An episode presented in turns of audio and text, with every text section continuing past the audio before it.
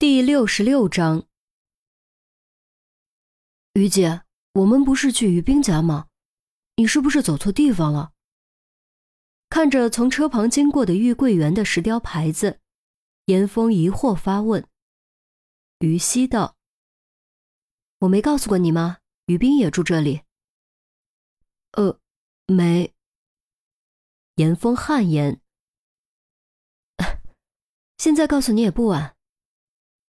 于西拐了几个弯，先找了个停车位，然后下车，带着严峰徒步来到一栋高层前。就这儿，三十二层。玉桂园是综合楼盘，不只有复式楼区，也有高层楼区。严峰尽全力仰起头，望着高高在上的三十二层，心中忽然有种说不上的感觉。童年被侵害过的于冰。居然和恋童癖冯晓峰住在一个小区，这个世界未免也太小了吧！别愣着了，快点于西催促，说着率先走了进去。电梯正好在一层，二人乘电梯来到三十二层。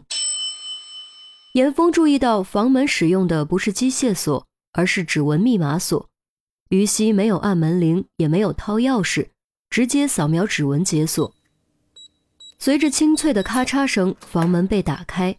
于西拉开门，一边换鞋，一边稍微提高音量：“小兵，你在哪儿呢？”没有人应声，偌大的房间静悄悄的。于西又喊了一遍，还是没人应声。严峰换上拖鞋，左右扫视了一下，这套房面积至少在一百四十平米以上，装修非常简洁，收拾得一尘不染。连沙发巾都摆放的整整齐齐，整洁到连生活的痕迹都找不到。哎，难道不在家？不应该啊！你坐坐，我去阁楼看看。于西说完，直奔阁楼。严峰转了一圈，正琢磨该坐哪儿，突然听到阁楼楼梯的方向传来一声惊叫，吓了一跳，赶紧追上去。楼梯有点窄。阁楼摆了许多杂物，侧门外是个小小的楼顶花园，一道纤长的身影踩着花池趴在栏杆上，长发在风中舞动飞扬，仿佛随时都会随风而去。你，快快下来！于西不敢贸然冲过去，生怕刺激到于冰。一惊一乍什么？我又不是要自杀。于冰转头看了一眼于西，从花池上跳下来。于西捂着胸口，松了口气。啊，你爬那么高做什么？吓死我了！看风景。于冰淡淡道：“你，哎，风这么大，有什么好看的？”于西不由分说，将于冰拽进来，关好门。于冰这才看到严峰，不由一怔。没想到严峰也来了。嗨，好好久不见。严峰一时间不知道该说什么。住了两个星期院，应该算是好久不见了吧？于冰不说话，只是看着严峰，气氛忽然间变得有些尴尬。于西见状，赶紧打圆场：“是我带他来的，我们下去说。”说完，给严峰使了个眼色。严峰哦了一声，赶紧下楼。于西拽着于冰紧随其后。三人来到客厅，于冰在沙发上坐下，严峰不好坐太近，在旁边的沙发坐下。于西忙着找杯子倒水，反倒像是房子的主人。呃，租这么大一套房，费用不低吧？严峰主动找话题。一百四十多平米呢，还带阁楼花园，又是玉桂园这种地段的小区，租金肯定不低。他估计自己的工资都付不起。于西将水杯放在严峰面前的茶几上，用有些羡慕的语气说：“ 租，他爸妈给他买的。”啊！严峰当场愣住，半晌回不过神。实在不是他观察能力不够，而是压根儿就没往这方面想。高层顶层带阁楼花园，又是玉桂园这种地段，一套一百四十多平米，少说也得三四百万。于西才工作几年，怎么可能买得起？他自己就是最好的例子，还在苦兮兮租着条件简陋的老小区三十平米的户型呢。现在才知道，原来于冰居然是个富二代。你是不知道，他爸妈多宝贝他。他刚调到这边工作，就给他买了房，买了车。他妈说这地段房价还有的涨，不会掉的，就当投资。要是他以后调动工作换地方，卖掉还能赚一笔。哎，你说说哈，有钱人的投资就是这么简单，哪像我们，得拿血汗糊口。于西感慨地说，严峰对此深以为然。普通人欠债买房当房奴，有钱人全款买房当投资，这就是差距啊！你们来就是为说这个的吗？